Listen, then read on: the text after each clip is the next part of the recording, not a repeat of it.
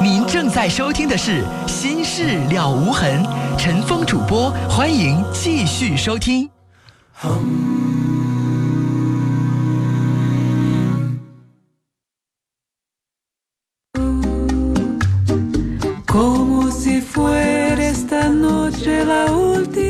好，听众朋友，这里是《心事了无痕》节目后广告之后，欢迎您继续来收听，我是主持人陈峰。来接四号线的电话，您好。喂，哎，你好，您好，您说。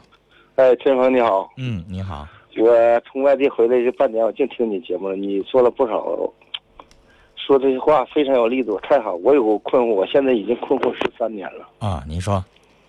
因为我家里吧非常好的一个家庭，现在我已经走走出了十三年，家里老大的变化，我现在一直还没回家。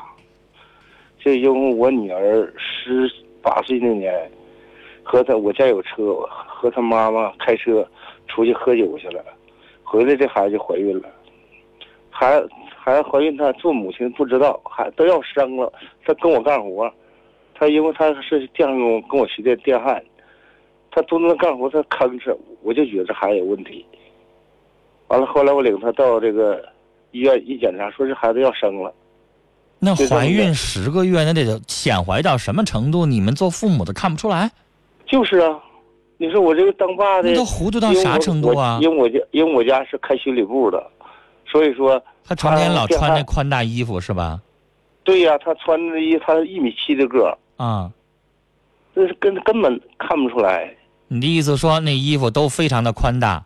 那先生，我觉得工作这服他穿他穿都是工作服，这也有点说不通。你知道那那马上就生了，都十个月显怀就是，啊，我就觉得还不对劲儿。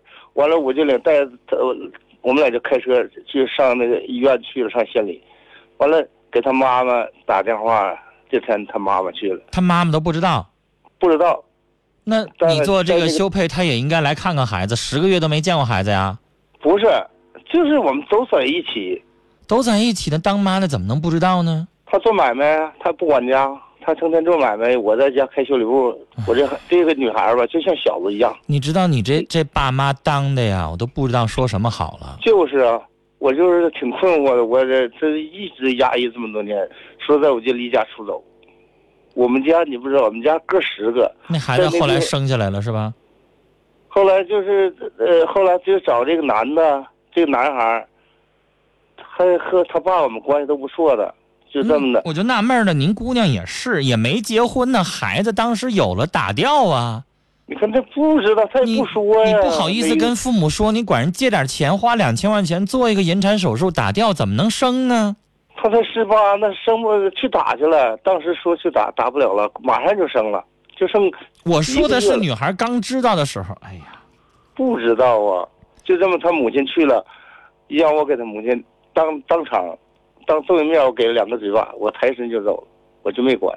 我一直现在我出来十三年，这十三年当中，你知道我们家多大变化？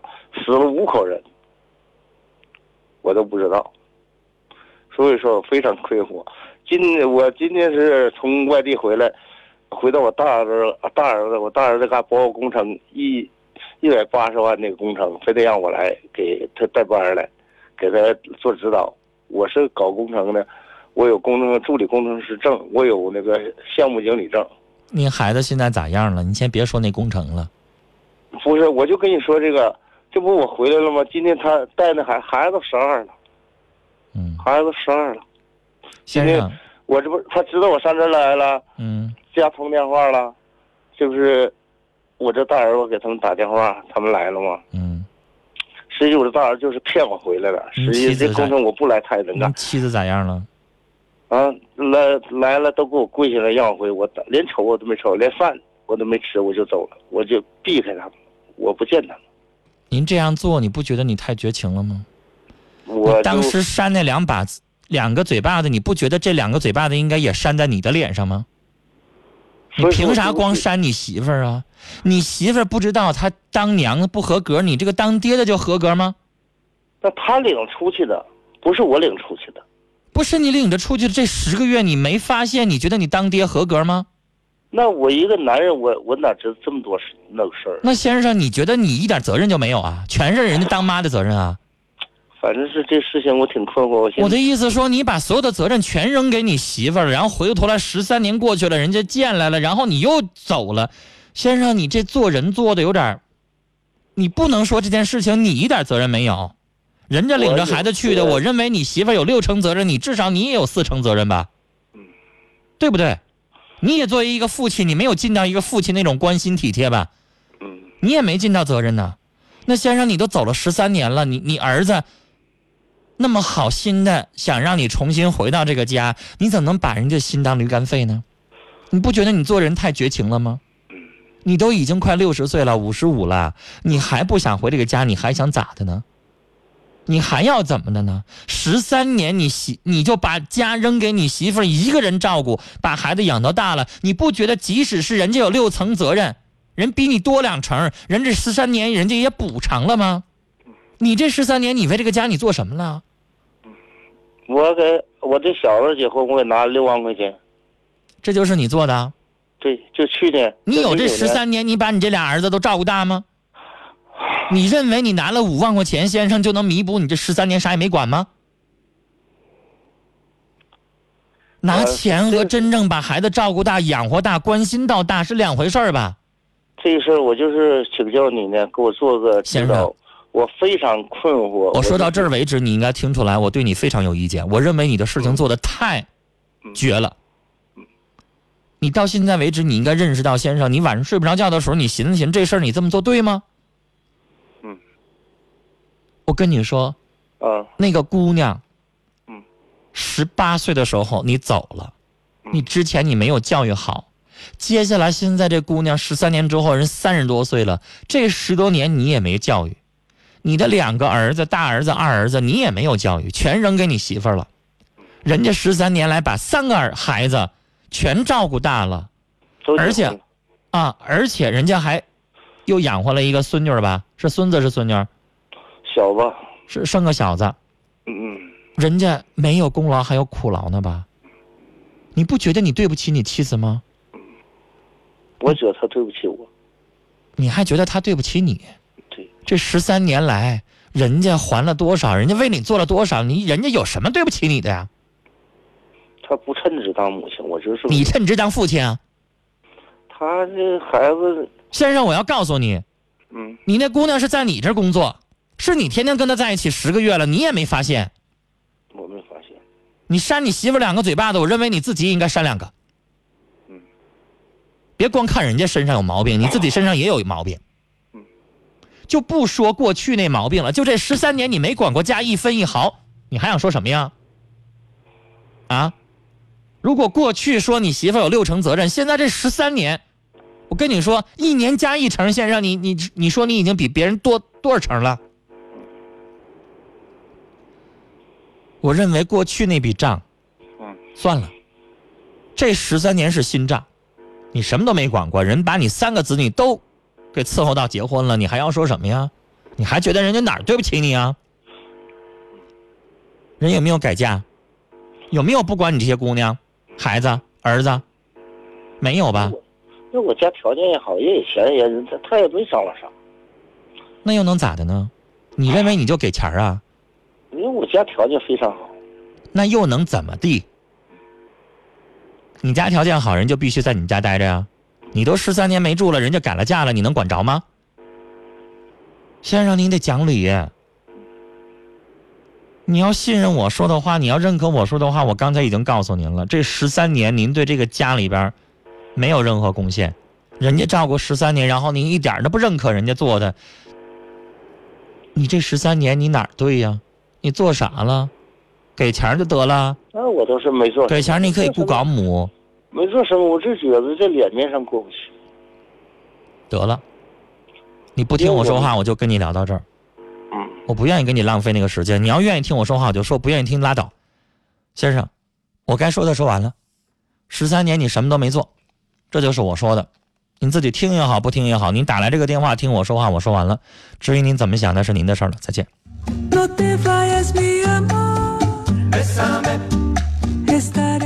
大家听完了之后，您可以发表意见。跟当事人没有关系了，咱们就就事论事。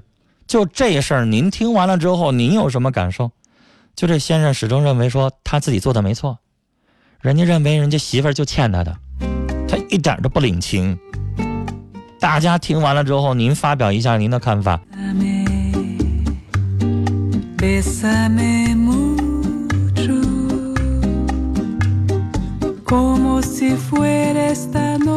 七四八三的听众在在跟刚才这位先生说啊，你家孩子怀孕十个月，你为孩子做什么了？十三年来你又做了什么？我认为你也不配当个爸了。这是尾号是一呃七四八三的听众的短信。五三幺二的听众说，这男的真是到了一定程度了。这当父亲怎么做到这样呢？我认为你对于这个男人应该说的再厉害一点，不负责任的男人，遇到事情就全推卸给妻子。我认为他的妻子都不应该再继续跟着他了。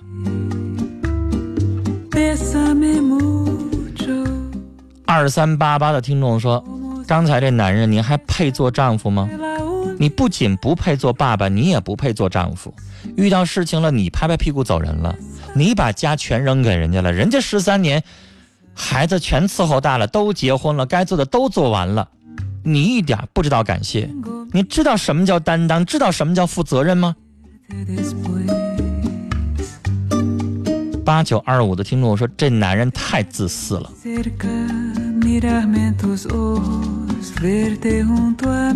八二九二的听众说，良言难劝，该死鬼啊.先生怎么理你呢？您这个年纪了，您在玩个性吗？我们来接二号线的电话。您好，喂，你好，是我吗？您好，您跟他同岁。呃，对，嗯嗯，我说说这个男同志啊，嗯他吧本身这个孩子说怀孕了，你发现他怀孕了，但是你应该和你的妻子把这事儿赶紧就就是说给他解决了，你不能说你扔下这个家你就走了，因为你本身也有责任，对不对？而且你走走了十三年了，就是你儿女就说儿女大了结婚了，让你回来。那你就应该有个态度了，你也不反省反省你自己，你全把这个责任都推给人家对方了，我觉得他太自私了。就是你今天你这么说他，嗯，他呢？他觉得他自己没错，哎，他他他自己没有错，他说了他媳妇？他觉得他媳妇儿对不起他。那怎么能说？就是你当初你媳妇儿，他我听他说那意思，好像他媳妇儿做买卖是好像不太和孩子在一起，是不是那意思？他那意思说呢，他认为这十个月哎孩子怀孕都要生了，一直不知道赖他媳妇儿，赖他媳妇儿一直忙着买卖，不关心孩子。那你这是孩子跟你经常在一起，而且而且你是结过婚的人，你是个男，你也不是说说的，这对这事儿也不是说不懂吧？你知道吧？我我刚才说完这事儿，我说，因为他、啊他最生气的是什么？最生气的是当年是他媳妇儿带着姑娘开车出去了，然后发生的这事儿，然后他媳妇儿事后不知道，然后也没加关心，导致现在有生了这么个孩子，他生气这个。是你生气这个事儿，但是呢，你他就是说这他媳妇带着孩子出去，他这孩子发生什么，他媳妇也不一定，就是说他办这事，他也不能在他妈面前这孩子？肯定是瞒着的，对呀、事后没发现，那父母都有责任。所以我刚才说了，这事儿如果你要论十三年前的事儿，那你媳妇儿责任大一点儿，那就是六成，你也得有四成责任。我刚才是这么说的。呀、之后这十三年啥也不管，那就是你全程的责任了。你啥都撂给人家，然后他就说我拿了五万，你拿了钱和人家十三年把孩子照顾到大，养活了。你这电话突然掉线了啊！养活到大，然后把孩子每一个最后都供到结婚成人了，这些不是钱能换回来的。这些你之前你说你媳妇儿不负责任，那这十三年你负责任了吗？唉，人呐，太自私了。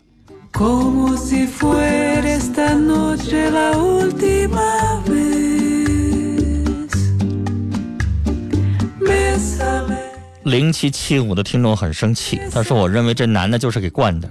十三年前要是他媳妇儿也扇他一个嘴巴子就对了，真生气。”一个幺三个九的听众说：“这当爸爸的真够可以的了，逃避十三年。”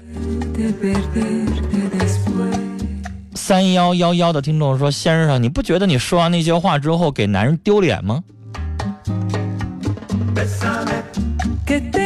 三六三幺的听众说：“我认为这人就是胡说八道，精神不正常吧。”零九五八的听众说：“我认为这人不配当父亲，自己女儿怀孕那么多年不知道，十三年都不管，把责任推给别人，您还是人吗？”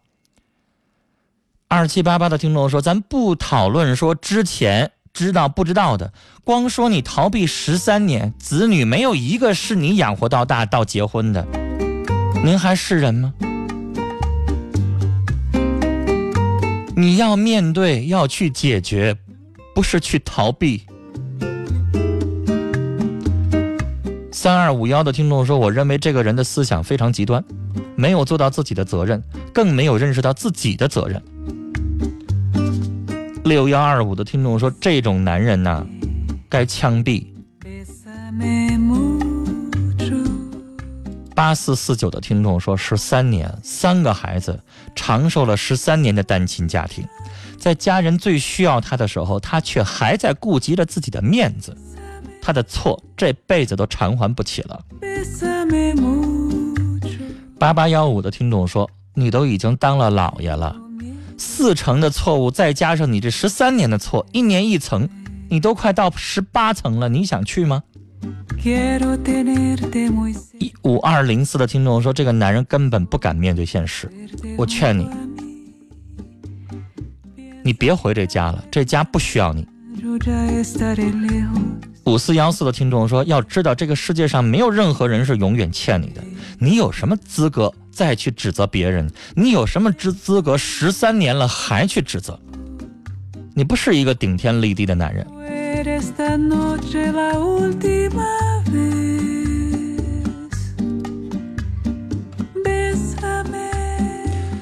幺零五八的听众说：“这人怎么这么不讲道理呢？这妻子还给这男的跪下怎么那么给他脸呢？钱是一切吗？他真是让人家觉得不可理喻。他说：“主持人，您说的说的太轻了，应该再说重一点。”五六七五的听众说：“五十多岁的人了，光要面子，您就保持着您的面子，孤独终老吧。”六幺九五的听众说：“刚才这个自私的男人就该孤独一生，以后老了，谁能搭理你呢？你会孤独一生的。”一九四零的听众也很激动，他说：“我认为他就是精神病，光看别人的毛病，您说说他，他只是恩，然后还说他老婆对不起他，一直说什么一百八十万的工程，可真能显摆。六零二五的听众说：“这家伙不是男人，都不能面对现实，有事情解决，逃避是男人的行为吗幺零二零的听众说：“我打了很多电话，今天又没时间了，明天能和我聊聊吗？”那您就每天节目开始的时候准时打电话啊。陈峰说过，节目刚开始的时候打电话成功率更高。二七三二的听众说：“真可笑，只为了可笑的面子抛弃妻子十三年，可恨呐！”八零五五的听众说：“刚才那男的，你家十三年没人管，你有啥资本？有钱能咋的呀？你是个好父亲吗？告诉你，你妻子改嫁，你连一点招你都没有。”零三零四的听众说：“你太过分了，扔下自己的孩子就走，你还有理了？十三年的辛苦，你算算有多少天？我真看不起你。”七八三七的听众说：“如果你有能耐有种，告诉你，你有章上，你在外边你再待二十年。”二三八五的听众说：“这位太轴了，过去啊就过去吧，人生能有几个十三年呢？怎么还想不通啊？”二四三零的听众说：“这男人太认死理儿，不讲道理，也不懂得道理。”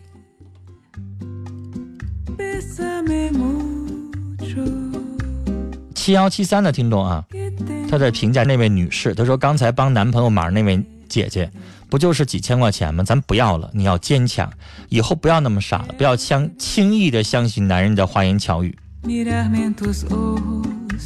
九幺零零的听众说，刚才这个先生，这是一个自私和逃避责任的男人，让他继续在外边飘吧。四二九幺的听众说，这位叔叔太没责任心了，不配当爸爸，只会逃避，是懦夫的表现。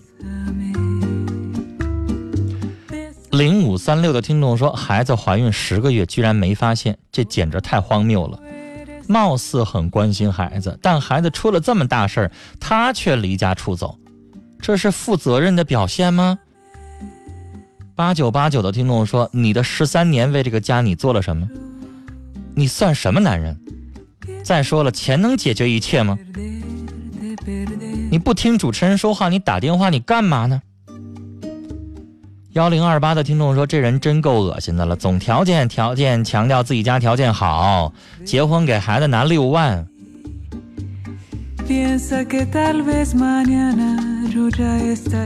零五五二的听众说，刚才这位气性真大，还玩消失，我真的不理解，人有脸树有皮，但是啥事儿过去就拉倒呗，干嘛呢？一把年纪了，跟自己的亲人去争这个脸面，干嘛呢？幺九二二的听众说：“我认为您做的不对，不能推卸责任，不讲道理，遇事逃避，还是回家好好过日子吧。”八九六四的听众说：“先生，您知道什么叫廉耻吗？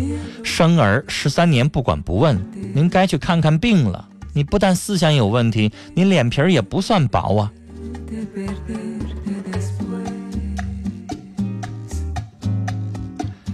四七二二的听众说：“我感觉您当时应该搞清楚孩子是怎么怀孕的。要是母亲带孩子跟别人出去鬼混.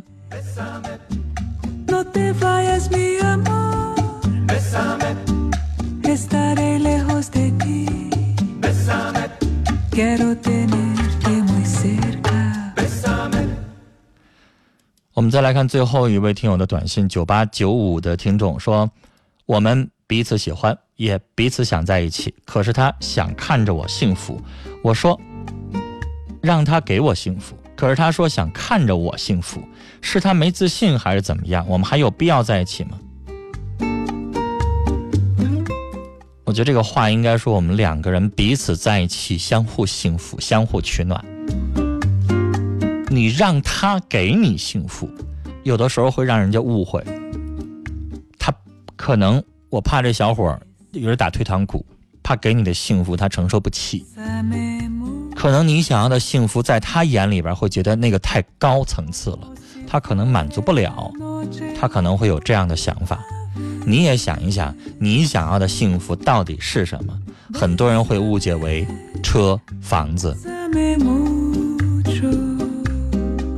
七九幺二的听众说，妹妹刚和老公离婚，结婚七年，发现老公出轨，捉奸在床，我怎么安慰她才能够走出困境呢？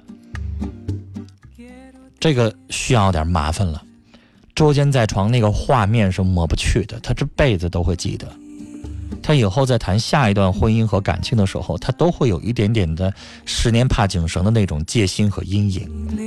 这个时候，要是我碰到这样的事儿，可能我会建议她成天不要在家里边待着，经常的出来溜达溜达，晚上出去逛逛街、吃吃饭，下班以后哈、看个电影什么的，少一个人在家里边待着，那样他会伤感。而且，再劝你妹妹，没有必要为了那个混蛋男人生气。那个男人出去偷腥，然后回过头来在自己家的床上做那样的恶心巴拉的事情，错的不是你妹妹，为他掉眼泪一点都不值。